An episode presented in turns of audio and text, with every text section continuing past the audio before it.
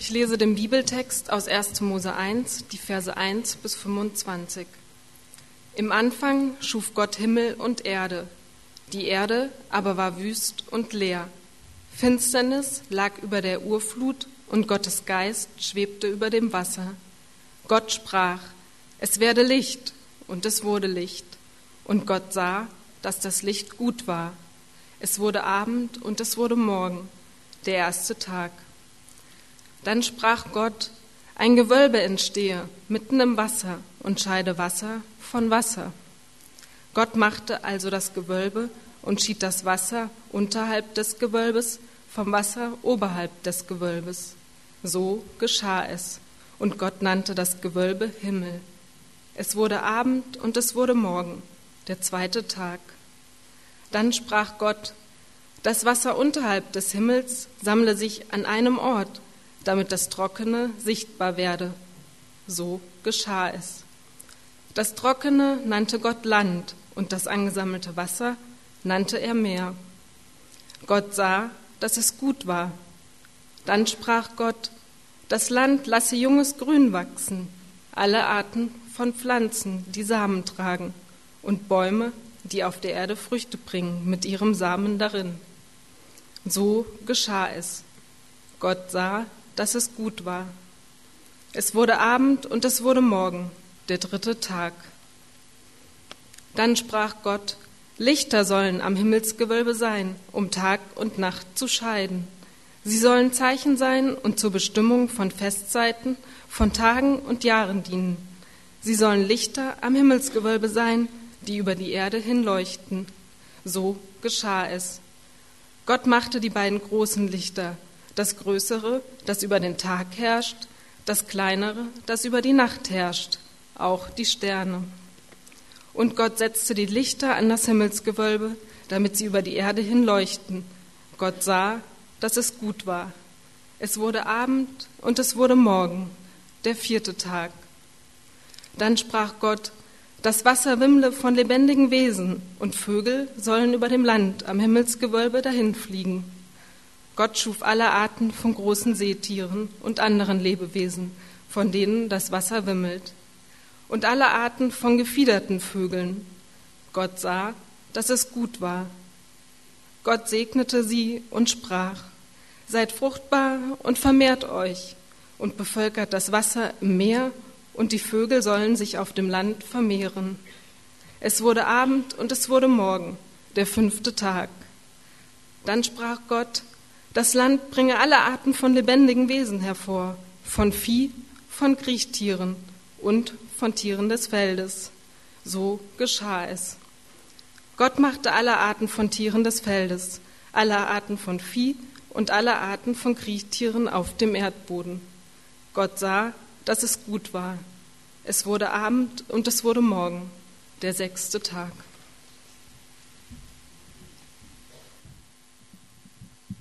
Guten Morgen. Ich möchte noch beten zum Anfang.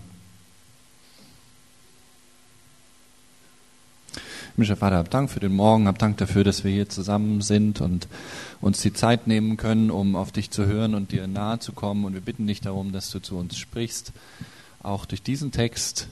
Ähm, ich bitte dich darum, dass du unsere Augen aufmachst für wichtige Sachen, die du uns zu sagen hast. Amen. Ja, wir machen weiter mit unserer Serie über die Urgeschichte, über die ersten Seiten in der Bibel, über die Seiten, auf denen der Anfang der Welt beschrieben wird, wie wir gerade gemerkt haben. Und die Zeilen, die wir gerade gehört haben, das ist der sogenannte Schöpfungsbericht. Letzte Woche ging es um die ersten zwei Verse davon, glaube ich. Und wenn wir heutzutage diesen Text gemeinsam lesen, dann stellt sich natürlich eine Frage ziemlich gleich, die einfach im Raum steht, wenn man diese Zeilen liest, wie ein großer Elefant, an dem man kaum vorbeischauen kann. Äh, nämlich die Frage ist, was ist eigentlich mit der Evolution? Was äh, ist mit den naturwissenschaftlichen Fakten und Aussagen, die wir immer wieder zur Entstehung der Welt hören und gehört haben? Was ist, wie ist dieser Text zu verstehen, wenn doch der überwältigende Konsens der ist, dass sie eben nicht heute und morgen in sieben Tagen oder sechs Tagen geschaffen worden ist, zum Beispiel mal als eine Aussage. Und was an diesen ähm, zumindest für mich bei einer reflexartigen Gedanken deutlich wird, ist, dass wir, wenn wir diese Zeilen über den Ursprung lesen, eigentlich nur mit unserer naturwissenschaftlichen Brille zu gucken vermögen. Wir können gar nicht anders. Wir merken, ah, hier geht es um den Ursprung, hier geht es um die ersten Dinge. Und das Erste und auch ziemlich das Einzige, woran wir denken, sind naturwissenschaftliche, biologische, physikalische Fragen.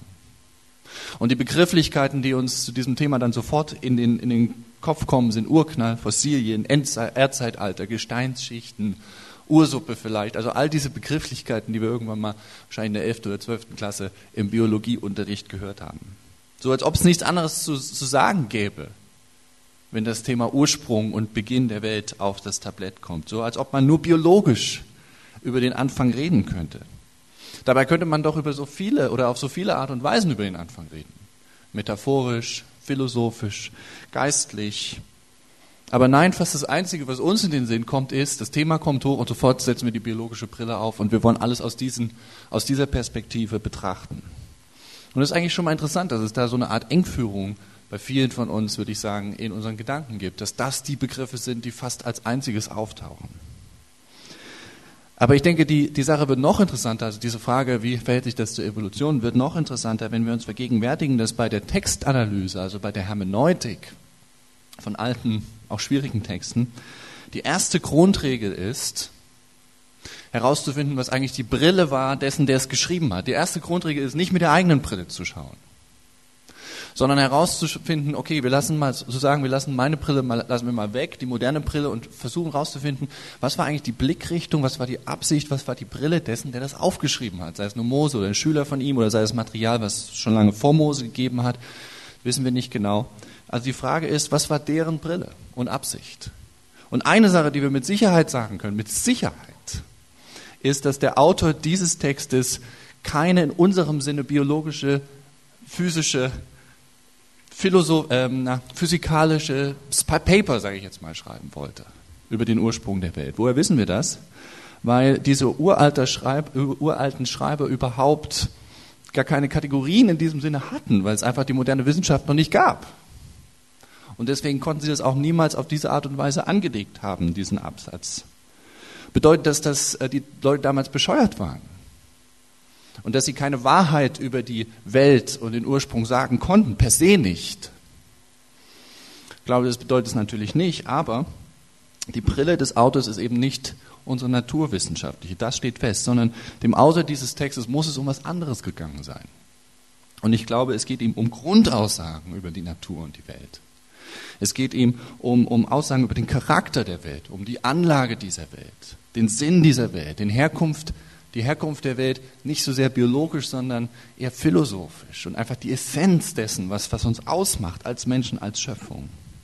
Und ich hoffe, dass wir das, das merken in dieser Reihe, dass wenn wir diese Texte uns anschauen und deuten, dass, ähm, dass da trotzdem ganz viel Wahrheit drin steckt, auch wenn sie nicht in diesen Paper-Kategorien, die wir irgendwann mal im Unistudium gelernt haben, rüberkommen.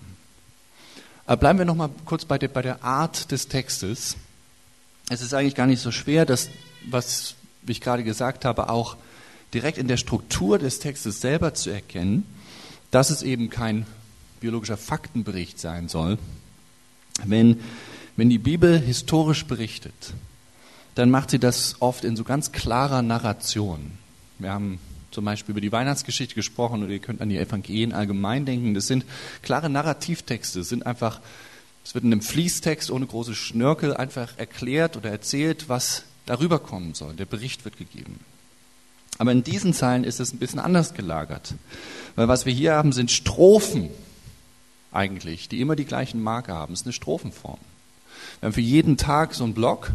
Ähm, jeder Abschnitt zu einem Tag endet mit diesem, äh, siehe, es war heute und morgen der nächste Tag, unterschiedlich in Übersetzungen, aber immer wieder fest eine Formulierung, die wieder auftaucht. Und zusätzlich auch bei fast jeder Strophe dieses Statement, und es war gut. Und Gott sah, dass es gut war. Strophenform. Und was uns das zeigt, glaube ich, ist, dass es gar nicht als Narration im engen Sinne, als Bericht angelegt ist, sondern, und, und hier ist der Punkt, äh, diese, dieser Text ist vielleicht eher wie ein Psalm zu verstehen, wie, wie ein Gedicht oder ein Lied oder moderner gesagt wie ein Song. Und ähm, ich glaube, wenn wir das so verstehen, als ein Lied über den Anfang der Welt, dann ist das besonders hilfreich für uns. Dann kommen wir eigentlich ein Riesenstück weiter, weil nämlich eine, hilfreiche Parallele, weil denkt mal über ein, ein Lied nach, über einen Song nach, kontemporären Song, der für euch besonders wichtig ist. Und zwar nicht nur wegen der Stimmung, die er rüberbringt in der Musik, sondern auch wegen dem Text. Ihr habt mal den Text übersetzt, oder vielleicht ist es sogar ein deutscher Song, und ihr habt gemerkt, oh, das stimmt. Das trifft mich irgendwie. Da gibt es eine Wahrheit über das Leben. Es funktioniert ganz ähnlich wie bei so einem Song. In einem Song geht es nicht darum, dass die Fakten alle nacheinander stimmen. Ein Song kann in einem Liedtext einen Fakt aufgreifen, aber er kann sie auch verdrehen. Er kann sie auch metaphorisch aufgreifen oder nur Aspekte rausgreifen. Bei einem Liedtext geht es nicht um die Faktenbasiertheit, sondern es geht darum, dass das alles zusammenkommt, neu interpretiert wird und trotzdem keiner würde sagen, dass ein treffender Liedtext keine Wahrheit enthält über das Leben, über die Liebe, über Leid, über diese Dinge. Ganz im Gegenteil. Ein, ein Lied ist in der Lage, über Fakten zu sprechen auf eine Art und Weise, die treffender sind manchmal, die mehr mit meinem Leben zu tun haben, die mich mehr erreichen, die mir mehr über die Realität des Seins sagen, als jedes Paper, was man darüber schreiben könnte, im trockenen, berichtenden Stil. Und deswegen ist das eigentlich eine, eine interessante Parallele so über diesen, über diesen ersten Abschnitt zu denken. Wir wissen einfach nicht genau. An manchen Stellen wissen wir es sogar, weil äh, wir Erkenntnisse haben, die sehr wahrscheinlich sind über den Ursprung, aber wir wissen oft nicht genau, wo die naturwissenschaftliche Überschneidung ist. Aber was wir wissen ist, dass dieser Text trotzdem Wahrheit beinhaltet über das Leben und vielleicht deutlicher ausdrückt als andere Formen. Und in diesem Sinne wollen wir uns diese, diese grundlegenden Texte auch anschauen und nach diesen Grundwahrheiten suchen. Und, und ich denke, dass ähm, Gott das gebrauchen kann, um uns wirklich Dinge über sich deutlich zu machen und dass wir auch merken, welche Substanz da drin steckt, wenn wir uns dann damit auseinandersetzen. Und es gibt so zwei Grundgedanken, über die ich heute was sagen will. Nämlich zum einen, der eine Grundgedanke ist vom Chaos zum Kosmos und der zweite Grundgedanke ist von, von Gut zu Gott. So habe ich die beiden genannt, vom Chaos zu Kosmos und von Gut zu Gott. Die erste Grundaussage, die in diesem Schöpfungslied gemacht wird, ist, dass die Erde unter Gottes Wirken vom Chaos zum Kosmos wird. In Vers 1 ganz am Anfang heißt es, die Erde war wüst und leer. Das ist die Ausgangssituation, durcheinander. Und das hebräische Wort, was da steht, ist Tovabohu. Wirklich, das ist das hebräische Wort. Wir haben es im Deutschen entlehnt aus diesem Text. Taucht nur ganz, ganz selten im Alten Testament in der Bibel auf spezielles Wort, Durcheinander, Chaos. Aber dann beginnt Gottes Eingreifen, eben sein Schöpfungshandeln, und aus dem Chaos wird ein harmonischer, funktionierender Kosmos. Es entsteht ein System, wo sortierte Wirklichkeit, ein sinnvolles Zusammenspiel. Das, das ist so die erste Richtung, der erste Blick, die erste Grundperspektive, die uns dieser Text über Gott sagen kann. Gott wirkt und dort, wenn er wirkt, wird aus Chaos, aus Unordnung ein wunderbares System mit Sinn. Dinge werden getrennt, die nicht zusammengehören. Dinge werden verbunden in neuen Beziehungen, die zusammengehören. Sinn und Aufgabe werden zugesprochen und ganz neue Dinge werden geschaffen. Und zum Schluss funktioniert das Ganze. Und als ich das in der Vorbereitung so zum ersten Mal bei jemand anderem gehört habe, diesen Gedanken vom vom Chaos zum Kosmos, hat mich das persönlich sofort angesprochen, sofort bewegt. Warum? Weil es in meinem Leben eben auch viel Chaos gibt. In meinem Büro, in meiner Wohnung, oberflächlich gesehen, gibt es immer mal ganz schön viel Chaos. Aber auch äh, innerlich gibt es bei mir auch viel Chaos. Viele offene Fragen, viele ähm, Auseinandersetzungen mit Wünschen, mit Gefühlen, mit Vergangenheit, mit Zukunft. Ihr kennt das sicherlich von euch. Das Leben ist eben nicht immer so klar in allen Dingen. So reflexartig, ja natürlich. Sondern es gibt auch viel Unordnung, viel Chaos, viel Fragen, viel Durcheinander. Es gibt manche Leute, die sind zu beneiden, die scheinen immer genau zu wissen, was zu tun ist, aber viele schauen wahrscheinlich eher in ihr Inneres und sagen, siehe, es war wüst und leer. Gerade in Situationen, wo Dinge sich widerstreben und unterschiedliche schwierige Entscheidungen zu treffen sind. Aber dieser uralte Song erinnert uns daran, dass wir es mit dem Gott zu tun haben, der sich dadurch auszeichnet, von seinem ersten Handeln an, dass er aus Chaos Kosmos machen kann, dass er aus Unordnung und Durcheinander Ordnung schaffen kann. Und, und die Chance und die Einladung, die ich darin sehe, besteht darin, dass, dass wir uns ihm öffnen können, dass ich mich diesem Schöpfer, diesem Gott öffnen kann, dass ich mit meinem Durcheinander mich ihm ausliefern kann. Und es ist so einfach, es ist kinderleicht. In einem Gebet, in einem vertrauensvollen Nachdenken, in einer offenen Haltung ihm gegenüber, gegenüber der Zukunft, gegenüber dem neuen Tag, gegenüber meinen Fragen. Er ist so nah, dass ich mich ihm ausliefere, dass ich mein Chaos ihm zur Verfügung stelle, dass ich darüber mit ihm rede, dass ich es offen mache, dem Schöpfer gegenüber, der sich dadurch auszeichnet von seinem ersten Moment an, dass er aus Chaos Kosmos macht, aus Tohuwabohu harmonische Ordnung. Und dass ich das erleben kann in meinem Leben, dass Dinge getrennt werden, die nicht zusammengehören, dass Dinge, die zusammengehören, in Beziehung gebracht werden, dass neue Dinge entstehen, die ich niemals für möglich gehalten habe. Und dass ein harmonisches, sinnvolles, sinnzugesprochenes System aus mir werden kann, wo ich manchmal nur Zerbruch und Chaos und Durcheinander erkennen kann. Das ist so der erste hoffnungsgebende und, und ich finde eigentlich lebensbasierende Gedanke, den wir daraus nehmen können, dass Gott aus unserer Unordnung Ordnung macht, aus unserem Chaos Kosmos. Dann der zweite Grundgedanke, über den ich was sagen will, ja, den habe ich überschrieben mit von gut zu Gott. Von gut zu Gott. Und worum es mir unter der äh, Überschrift geht, ist eigentlich eine erstaunliche Balance, die uns der Text gibt und die ich hier gefunden habe. Und zwar geht es um die äh, Balance zwischen folgenden zwei Aspekten, nämlich zwischen der Schönheit der Schöpfung auf der einen Seite und der Begrenztheit der Schöpfung auf der anderen Seite. Zwei wichtige Aspekte, die uns eine tolle praktische Balance führen können. Also, das ist zum einen die, die Schönheit oder man kann auch sagen, die, das Gute der Schöpfung. Es ist ja nicht zu übersehen in diesem Text, dass fast jedes Mal, wenn Gott etwas schafft, sagt er danach, dass es gut ist, richtig, richtig gut. In Vers 4, Vers 12, Vers 18, Vers 25, Gott sah, dass es gut war. Die Dinge werden ausdrücklich als das erklärt, repetitiv gut.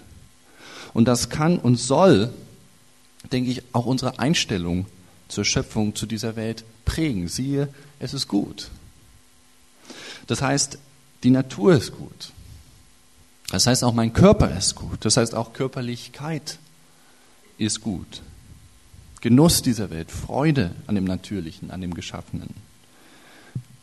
Sensuales, genießen ist gut. Ja, gebrauchen ist gut, dass es nützlich ist, dass es funktioniert ist gut, aber das ist noch mehr als das. Auch genießen ist gut. Ein überwältigender Wein, ein, ein, ein besonderer Schmaus, an Freude an einem Tanz, an Bewegung, Sport, was weiß ich, bis hin zu sexueller Körperlichkeit. Das sind alles Dinge, die Gott angelegt hat und die er unter sein, die er unter sein Schöpfungsvotum stellt. Sie sind gut, gut zu gebrauchen, aber nicht nur gut zu gebrauchen, sondern auch gut zu genießen. Nicht nur nützlich, sondern auch für die Freude und für die Sinnlichkeit. Wirklich gut. Und es ist wichtig, das festzuhalten, weil es in der christlichen Geschichte vom ersten Tag an immer wieder Strömungen gab, Strömungen, die, dieses, die diesem Schöpfungsvotum Gottes direkt oder indirekt widersprochen haben. Christliche Strömungen, in denen alles Körperliche und, und Sensuale sofort unter Generalverdacht kommt. Als Versuchung, als minderwertig, als potenziell gefährlich, vielleicht sogar schmutzig. Wo eine, eine Leibfeindlichkeit, eigentlich eine Schöpfungsfeindlichkeit zum Ausdruck kommt. Es gibt so ein geistliches Lied aus dem 19. Jahrhundert, aus der Brüderbewegung, das heißt, diese Welt ist eine Wüste, wo ich nichts zu wählen wüsste wo ich nichts zu suchen habe, habe nichts hier zu betrachten, brauche nichts als einen Wanderstab. Eine Wüste, in der ich nichts von Interesse finden könne, nichts zu betrachten, nichts zu wählen, auszusuchen oder zu gebrauchen habe, nichts. Das ist ein Gegensatz, ein starker Gegensatz zu diesem Text in 1. Mose 1, ein Gegensatz zu einem Gott, der offensichtlich ein ganz großes Interesse an dieser Welt und Schöpfung hat. Ein Gott, der quasi selbst mit den Fingern in der Materie steckt und formt, der eine Leidenschaft daran hat, dass es richtig gut wird. Und das auch sagen kann zum Schluss. Und diese Perspektive, dieses positive Schöpfungsvotum, das ist ein Gedanke, der dann auch später im Neuen Testament weitergeführt wird. Wir schlagen das Johannesevangelium auf Kapitel 2 auf und das erste Wunder, das erste Wunder, das erste Zeichen, was Jesus macht, ist, dass er ein Weinwunder tut auf der Hochzeit in Kanaan. Das erste Wunder ist, dass Jesus auf einer Feier Wein in Strömen fließen lässt. Und zwar den besten Wein. Und zwar, wenn man den Text genau liest, Johannes 2, in einem Moment, wo die meisten Gäste bereits ein bisschen angetrunken waren. Nämlich in dem Moment, wo sie nicht mehr den Unterschied ausmachen konnten zu einem schlechten Wein, einem guten Wein. Vielleicht kennt ihr den Moment. Und das ist der Moment, wenn man die Geschichte liest, in dem auf einmal Jesus diese Unmengen von neuem, hervorragenden ähm, Wein kreiert und, und somit diese, diese Feier, diese Hochzeitsfeier in eine vielleicht ausgelassene, wahrscheinlich ausgelassene Party verändert. Und das ist sein erstes Zeichen. Warum? Warum ist das sein erstes? Es ist ja eine Kreation auch, was er in dem Moment macht. Es ist ein schöpferischer Moment, dieses Wunder. Warum? Weil er in diesem Sinne handelt, weil es gut ist, weil er gute Dinge schafft. Ein paar Seiten später im Neuen Testament 1. Timotheus 4, gleich am Anfang vom Kapitel, warnt Paulus vor einer schlimmen Irrlehre. Vor einer schlimmen Irrlehre, die dämonischen Ursprung hat, sagt er, und die auf Leute zurückzuführen ist, die vom Glauben abgefallen sind. Und die Überraschung ist, was wird es sein? Was ist die Irrlehre? Er spricht dagegen Leib- und Genussfeindlichkeit, gegen einen überasketischen Lebensstil. Er sagt, das sind dämonische Ideen, dass manche sagen, dass man gutes Essen meiden soll und dass manche andere sagen, dass man gar nicht erst heiraten soll, damit man gar nicht erst, und das steht da nicht, aber das ist damit gemeint in der Auseinandersetzung, die damals weltanschaulich geführt wurde, dass man gar nicht erst heiraten soll, weil man dann auch mit Sicherheit keinen Sex haben wird. Also dass man komplett auf diese Verbindung, sogar auf diese gute und von Gott gewollte ganzheitliche Verbindung von Sex im Zusammenhang mit einem Ehekommitment, also selbst darauf verzichten soll. Paulus sagt, das sind dämonische Irrlehren in 1 Timotheus 4. Warum kann er das so hart sagen? Wegen 1. Mose 1, weil, weil diese Welt gut geschaffen ist, wirklich gut. Gegeben zur Freude und zum Genuss, nicht nur zum Gebrauch, auch zum Gebrauch, aber auch für die Freude daran. Es gibt keinen grundsätzlichen Widerspruch zwischen Schöpfung und Gott, sondern gerade durch die Schöpfung können wir Gott näher kommen. Darüber werden wir gleich noch was sagen können. Also das, das ist die eine Seite der Balance. Und das hat Auswirkungen auf, auf unsere Einstellung zum Leben, unsere Einstellung zum Genießen und auf unsere allgemeine Wertschätzung für alles, was um uns drumherum ist und erscheint. Das ist die eine Sache. Und an dieser Stelle beginnt die Balance, weil es gibt noch einen zweiten Aspekt. Und der zweite Aspekt ist die Begrenztheit der Schöpfung. Es gibt bekanntlich eine ganze Reihe anderer Schöpfungsmythen, so, die überliefert worden sind, die teilweise sehr, sehr lange zurückgehen in anderen Religionen und Kulturen und die auf ihre Weise die Entstehung der Welt beschreiben. Und in vielen dieser Schöpfungsmythen gibt es ein Pantheon von Göttern oder göttlichen Figuren, die manchmal Teil ihrer Schöpfung werden und manchmal auch Dinge für göttlich in der Schöpfung, Dinge für göttlich erklären. Zum Beispiel ist dann das Ergebnis der Schöpfung, dass die Sonne zum Beispiel göttlich ist oder Gott ist oder dass der Mond oder die Sterne zum Gott erklärt werden, mit denen wir Menschen zu tun haben. Und an der Stelle ist der jüdisch-christliche Schöpfungsbericht ganz anders gelagert, steht im krassen Gegensatz, denn im biblischen Text ist alles Geschöpf und nur einer ist Gott, nämlich Gott selbst. Es gibt dann so eine klare Unterscheidung und Gegenüberstellung. Die Welt ist wirklich nur Geschöpf und nur der eine, nur der Schöpfer ist Gott. Jesaja 42, Vers 8 sagt, ich bin der Herr, ich bin der Gott, das ist mein Name. Und ich gebe meine Ehre keinem anderen und meinen Ruhm an nichts Geschaffenes. Das ist diese Gegenüberstellung. Das verfließt nicht ineinander. Die Sonne, bestimmte Sterne, der Wind, wunderbarer Wein, eine Frau, ein Mann, ein König, ein Partner, all diese Dinge, nicht Gott, sondern Geschöpf. Und, und das ist etwas Besonderes, denn in vielen, eigentlich fast allen alten Religionen haben die Menschen angefangen, Dinge anzubeten. Also Dinge der Schöpfung, Götter verehrt, als Götter verehrt. Ich war mal in Baalbek im, äh, in Libanon, gibt es riesige Tempelanlagen, die noch erhalten sind. Und da gibt es auch die kompletten Außenmauern von einem riesigen, 2000 Jahre alten Bacchus-Tempel. Super beeindruckend, ein riesiger Tempel, der da noch so erhalten ist. Ein Tempel für den Gott des Weins. Und damit eigentlich, was letztlich gemeint ist, ein Tempel für den Wein, der im Bacchus personifiziert ist. Und auf den ersten Blick erscheint uns das aus heutiger Sicht primitiv, dass Menschen sowas gemacht haben. Ein Tempel für was Geschaffenes, für was Materielles, Natürliches, für sowas wie Wein. Aber hier ist ein interessanter Gedanke. Denken wir mal darüber nach, an uns heute in einer Kultur, in einer Welt, in der Gott sozusagen abhanden gekommen ist, der metaphysische Gott. Wo, wo Gott nicht mehr erscheint in unseren Gedanken, zumindest bei den meisten Leuten. Wo man sozusagen, wenn Gott weg ist, ja dann mit der Welt, mit der Materie übrig bleibt. In so einer Kultur, was bleibt dann, um diesen Raum, diese Funktion Gottes in meinem Leben zu, einzunehmen? Was bleibt dann, um uns das zu geben, was die anderen von Gott erhoffen? Um diesen Anbetungsplatz, diese Anbetungsstelle in unserem Leben sozusagen zu füllen? Einfach geschaffene Dinge. Die immanenten Dinge eben. Materielle Dinge, Familie, Erfolg, Genuss, Sex, Macht, Adrenalinerfahrung, all diese Dinge, mit denen wir alle umgehen. Also in gewisser Hinsicht in unserer heutigen säkularisierten Welt, in der uns ein transzendenter Gott abhanden gekommen ist, machen wir etwas ganz Ähnliches wie Leute eigentlich damals. Religiös gesagt, wir beten geschaffene Dinge an. An unsere innere Stelle, die wir früher, die früher mit Gott gefüllt worden ist, steht jetzt was Innerweltliches innerweltliche Dinge, die zu unserem Lebensversicherer werden, zu unserem tiefsten Lebensversicherer, zu unserem Sinngeber, zu unserem eigentlichen Herzensberuhiger. Moderne Titel für Gott. Geschaffene Dinge. Der Unterschied ist, die, die früheren angeblich so primitiven Kulturen haben offen und frei einen Tempel gebaut. Und gesagt, okay, der Tempel ist jetzt für den Wein und für Lebensfreunde, für Bacchus. Und der ist für Erfolg. Wir sagen es einfach, wir beten das an. Zumindest die personifizierte Form. Wenn wir heute den, den transzendenten Begriff von Gott gestrichen haben, heißt es ja nicht, dass, dass auch die Reflexe automatisch weg sind, die damit verbunden sind. Und die Hoffnungen, die Sehnsüchte, die mit dem Begriff verbunden sind. Sie werden nur umgelenkt auf Dinge, die geschaffen sind. Menschen ohne Gottesglauben machen das. Ich als Christ mache es genauso. Immer dann, wenn mir Gott mit seiner Bedeutung aus den Augen gerät und ich nur noch ihn mit mündlich irgendwie theoretisch bekenne, aber er nicht mehr diese Bedeutung hat. Der Schöpfungsbericht sagt Nein dazu. Der sagt, Dinge zu ultimativen Dingen zu machen, zu einem Gottesersatz, ist ein Holzweg. Die Schöpfung ist nicht Gott und sie wird es niemals sein. Es gibt ein klares Gegenüber. Ja, mein Kind, ich habe kein Kind, aber ich stelle mir das so vor, mein Kind kann nicht mein ultimativer Hoffnungsgeber sein.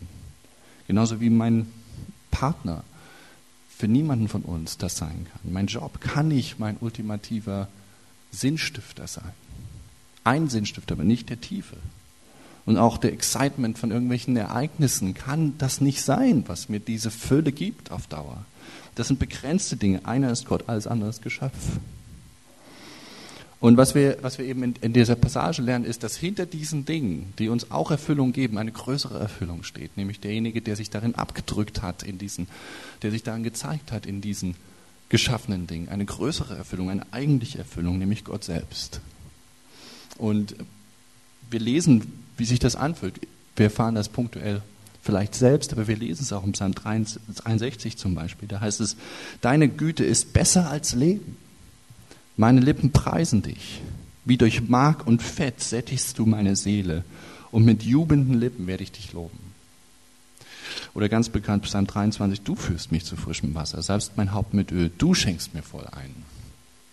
Was hier erfahren wird, ist eine Erfüllung mit dem Gott hinter der Schöpfung, der eben als einziger Gott ist, für die die Schöpfungsmetaphern gerade mal ausreichen, aber man muss sie doppeln und dreifachen und zueinander packen und ausschmücken, damit es auch nur annähernd reicht, so eine Erfahrung mit dem wirklichen Schöpfer zu erklären. Und wenn ich den habe, dann habe ich etwas Bleibendes. Und, und dann wird auch mein Verhältnis zu den geschaffenen Dingen ein befreites Verhältnis, ein genießendes Verhältnis, ohne davon abhängig zu sein. Aber nehmen wir das mal zusammen, diese beiden Aspekte, über die wir jetzt gesprochen. Die Schöpfung ist gut, super gut. Sie, wir können sie genießen, wir können uns daran freuen, wir können uns satt essen, wir können mit beiden Händen in die Schöpfung reingreifen und das nutzen und erfahren, mit beiden Händen uns daran freuen. Aber mit dieser Grundlage mit diesem zweiten Aspekt ist sie eben auch begrenzt. Und das, das Eigentliche dahinter ist Gott selbst. Und wenn wir das beides zusammennehmen, bekommen wir einen ganz interessanten Ansatz, weil mit diesen zwei Grundlagen können wir die Dinge auch loslassen. Können wir die geschaffenen Dinge auch mal gehen lassen, wenn es, wenn es nötig ist. Ich bin ja nicht gebunden daran, weil, weil ich Gott selbst habe. Das sind die beiden Aspekte hier, die, die berauschende Schönheit seiner Schöpfung und dass sie doch lediglich nur Schöpfung sind, nicht das Ein und alles. Und es gibt eine, eine, interessante, wunderbare Balance im Umgang mit den Dingen, die sich mir präsentieren, die wichtig sind in einem Leben, was eben nicht eine klare Linie ist, wo alles immer bleibt und steht, sondern was durch Ups und Downs geht, wo mir Dinge genommen werden, die gegeben werden. Ist das eine wundervolle Balance, so, so umzugehen? Es gibt, ein, es gibt ein Beispiel für diese Balance an einem ungewöhnlichen Ort. Und zwar bei äh, J.R. Tolkien im Herr der Ringe, der ähm, ein Autor war, der tief im christlichen Gedanken gut verwurzelt war. Er hat regelmäßig da mit seinen christlichen Schreiberkollegen so einen Zirkel gehabt, wo sie ihre Arbeit besprochen haben. Und im ersten Band gibt es so eine Einführung über sein Heldenvolk, sein Protagonistenvolk, nämlich über die Hobbits. Und, äh, und er beschreibt sie da. Und schauen wir das was an. Vielleicht ist das, das spiegelt etwas wieder von dem, was wir gerade gesagt haben. Ich habe das vorne im Programmheft abgedrückt. Druckt. Er sagt, äh, sie waren immer zum Lachen und Essen und Trinken bereit. Und sie lachten und aßen und tranken auch oft, waren zum Scherzen aufgelegt und hatten gern sechs Mahlzeiten täglich, wenn sie sie bekommen konnten. Sie waren gastfrei und hatten ihre Freude an Feiern und Geschenken, die sie großzügig machten und immer gerne annahmen. Doch Ruhe und Lebensfreude hatten ihre Zähigkeit keinen Abbruch getan, sondern zäh wie Baumwurzeln konnten sie sein. Wenn es hart auf hart ging, waren sie nicht leicht einzuschüchtern oder umzubringen. Und sie waren nicht zuletzt deshalb so gleichbleibend erpicht auf gute Dinge, weil sie, wenn nötig, auch darauf verzichten konnten. Sie vermochten Katastrophen, Feinden und Stürmen in einer Weise zu widerstehen, die jene erstaunten, die sie nicht gut kannten und nicht mehr sahen als ihre gut genährten Gesichter. Hier wird ein Charakter beschrieben von Wesen, die feiern, genießen konnten, das nehmen konnten als was Gutes und gleichzeitig nicht umgehauen waren davon, wenn es, wenn es weg war.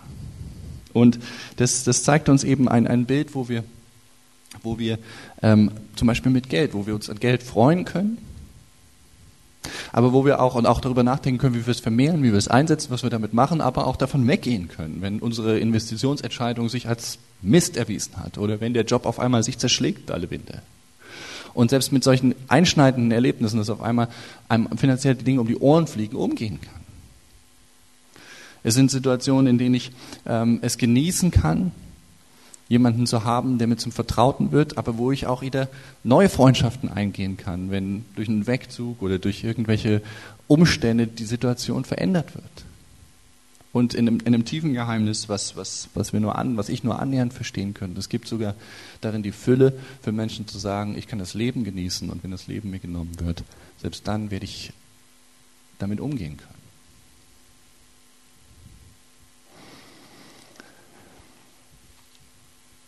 Gehen wir noch einen Gedanken weiter und ähm, bleiben nochmal bei diesem Gedanken vom Guten, vom Guten zum Gott. Und zwar, wie gesagt, das ist der Abdruck Gottes in dieser Welt. Und er sagt, dass es gut ist. Und das bedeutet auch, dass wir durch diese Welt auch zu Gott finden können. Dass wir gerade durch die Welt und durch das Geschaffene ihm nahe kommen können. Ähm, wenn man in Atlanta am Flughafen ist, da ein ziemlich hässlicher Flughafen, wo ich letztes Jahr so einen Zwischenstopp hatte, dann geht man da durch und kann so eine Vitrine sehen über Martin Luther King, der kommt aus Atlanta, kam aus Atlanta. Und ich bin ein Fan von dem, habe viele Predigten und Reden von dem gelesen. Und dann kann man sich das da anschauen, relativ allgemeine Beschreibung. Aber es gibt auch was Interessantes, für mich jedenfalls nämlich ein Kuli, eine Uhr und eine Brille und einen Anzug von ihm. Und irgendwie hat das so äh, mein, meine Aufmerksamkeit gefangen, von Martin Luther King diese Sachen zu sehen. Und ich habe mir diese, bin ganz dicht rangegangen und habe mir die ganz genau angeschaut, was für eine Uhr er jetzt wirklich genau hatte und was für Kuli er benutzt hat und so.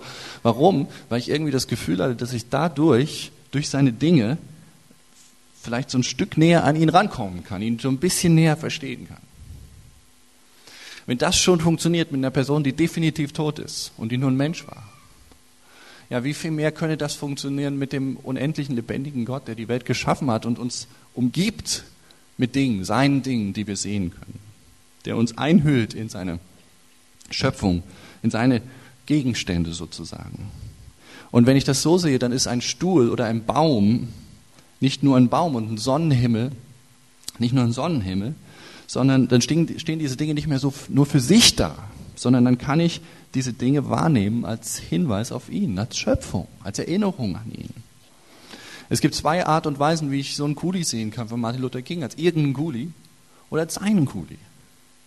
Und genauso ist es mit der Schöpfung, als irgendwas oder als seins, als Erinnerung an ihn, als seinen Baum, als, als sein Blumenstrauß, als, als, als seine Kreation, als Zeichen von ihm, als Nähe von ihm, als Ausdruck von ihm.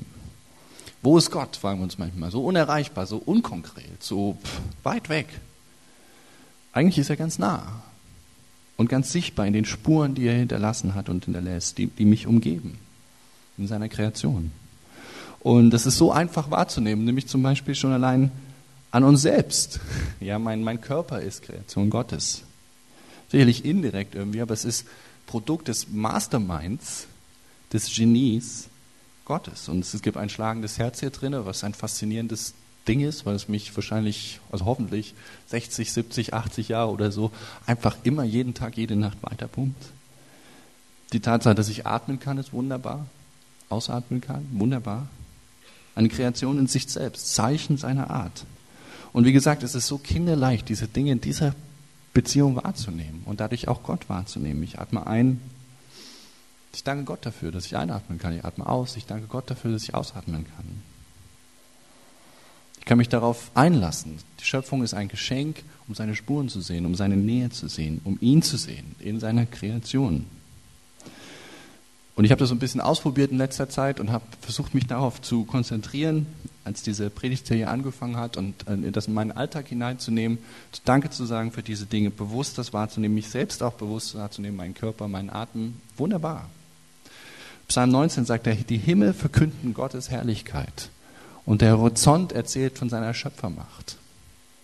Eben gerade haben wir über Jesu erste Wunder gesprochen, Johannes 2. Ein, ein Hochzeitsfest wird zum Zeichen für seine Versöhnung mit der Welt. Sogar intime Dinge werden im Neuen Testament mit allem Respekt, mit aller Vorsicht in dieser Hinsicht ausgelegt. In Epheser 5, wo Paulus über die ganzheitliche Verbindung von, von Mann und Frau in der Ehe, also von Lebensgemeinschaft, alle Gemeinschaft, auch sexuelle Gemeinschaft, diese ganzheitliche Verbindung, das ganze Paket schreibt. Ich aber deute es auf Christus und die Gemeinde. Ich nehme es auch in anderen Worten als Zeichen für die Verbindung Gottes zu uns.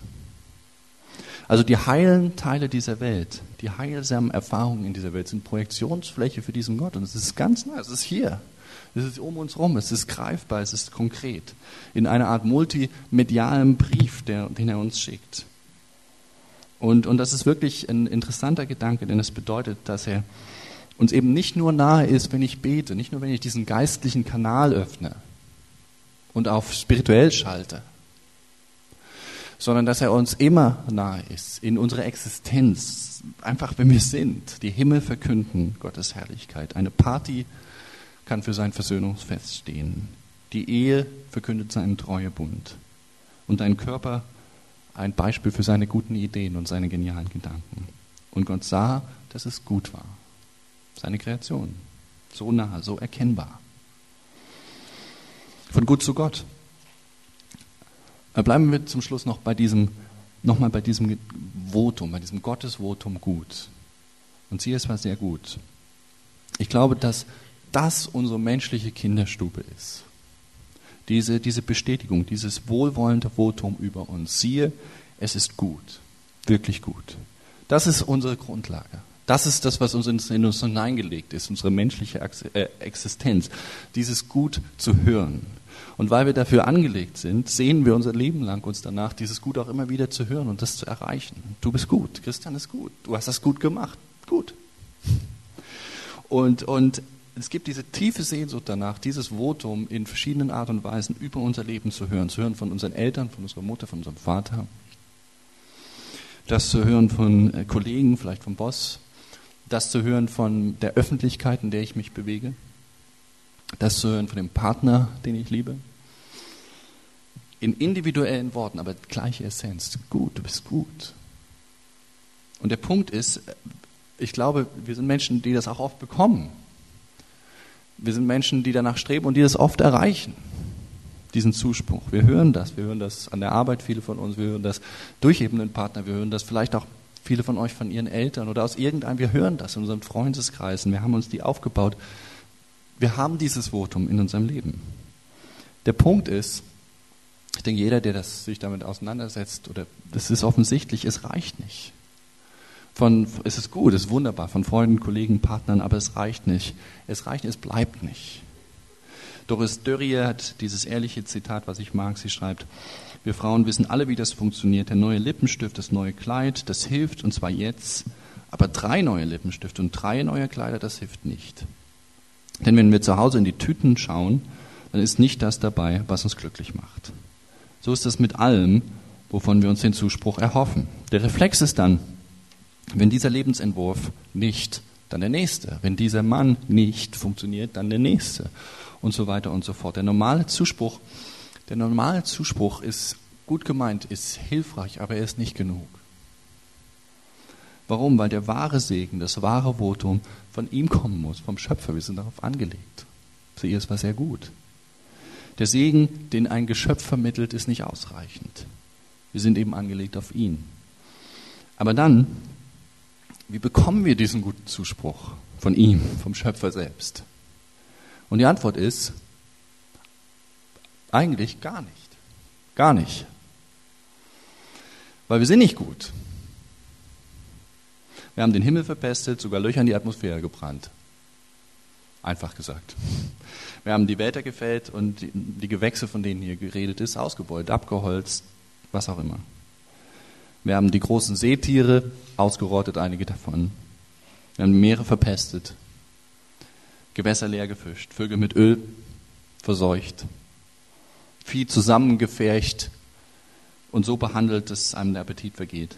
Jeder hat das in der einen oder anderen Doku für sich gesehen, irgendeiner Lebensmitteldoku, die in den letzten Jahren rausgekommen ist, oder anderen Dokus. Jeden Aspekt praktisch, der hier in dem Text benannt ist, können wir durchgehen und merken, wie wir das mit Füßen getretet haben und ausgebeutet haben. Und dann wollen wir gut hören von ihm. Siehe, toll, gut. Das gibt es nicht.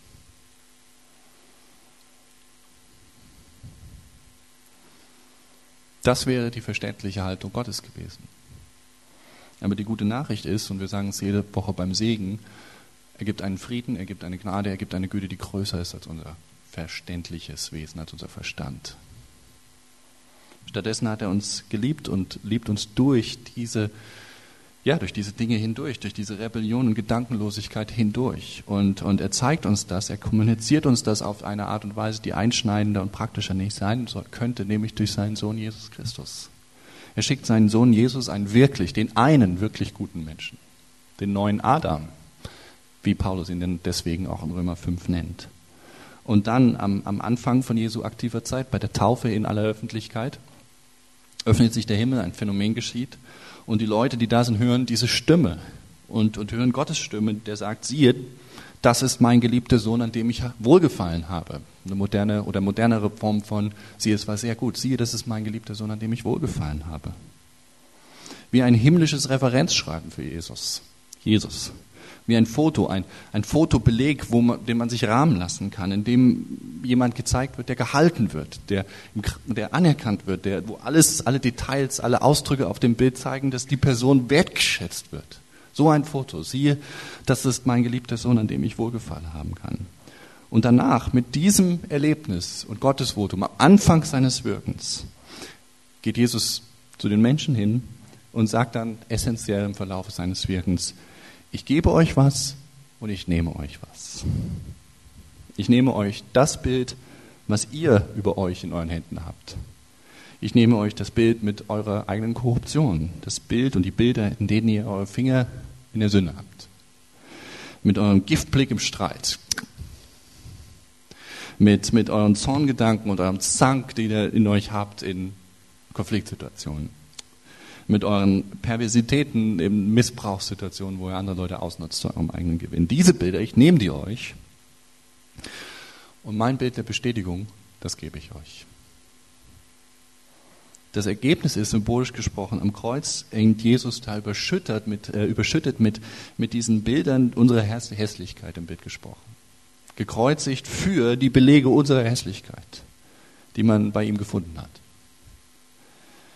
das zu verarbeiten, das hinzunehmen, die Bilder unserer Rebellion, unserer Zerstörungswut, hat, hat die tiefste Identität und Schmerzenskrise in Gott selbst bedeutet, die am Kreuz offensichtlich wird. Hat ihn zerrissen am Kreuz, Gott selbst. Aber das Geheimnis ist, die Gnade ist da, die Gnade ist uns gegeben. Wir haben in einem Tausch sein Bild des Geliebten bekommen. in Ewigkeit gegeben von ihm. Was bedeutet das? Es bedeutet natürlich, dass in unserem Alltag Dinge immer noch korrupt und schwierig und zerbrochen laufen. Aber wir haben dieses Bild, ich habe dieses Bild, du hast dieses Bild des geliebten Sohnes, des wahren Adams, was mein geworden ist. Ja, ich habe diese Szene bei Jesu Taufe, wir haben das, den offenen Himmel, den, das himmlische Votum, es ist uns gegeben im Tausch, was zu unserem Bild geworden ist. Du bist mein geliebtes Geschöpf, mein geliebtes Kind, an dem ich gefallen habe. Und wir können dieses Bild hervorholen im Gebet, im Aufschlagen der Bibel, im Gespräch mit anderen, die uns daran erinnern, im Nachdenken, wir können das hervorhoben im Abendmahl und auf dieses Bild schauen auf diesen Zuspruch schauen und daraus leben und daraus Veränderung erleben und Erfrischung erleben, neue Orientierung erleben und dadurch wissen, wirklich wissen, ich bin als gut gesehen. So beginnt mein Tag, so beginnt mein Leben, so beginnt meine Existenz in dieser Welt. Ich bin als gut gesehen. Auch dafür kann dieser Text eine Erinnerung sein. Von gut zu Gott und zurück zu gut. Von Chaos zu Kosmos und vom Guten zu Gott und zurück zu seiner Ermutigung, seiner Bestätigung von uns. Du bist gut, du bist geliebt. Amen.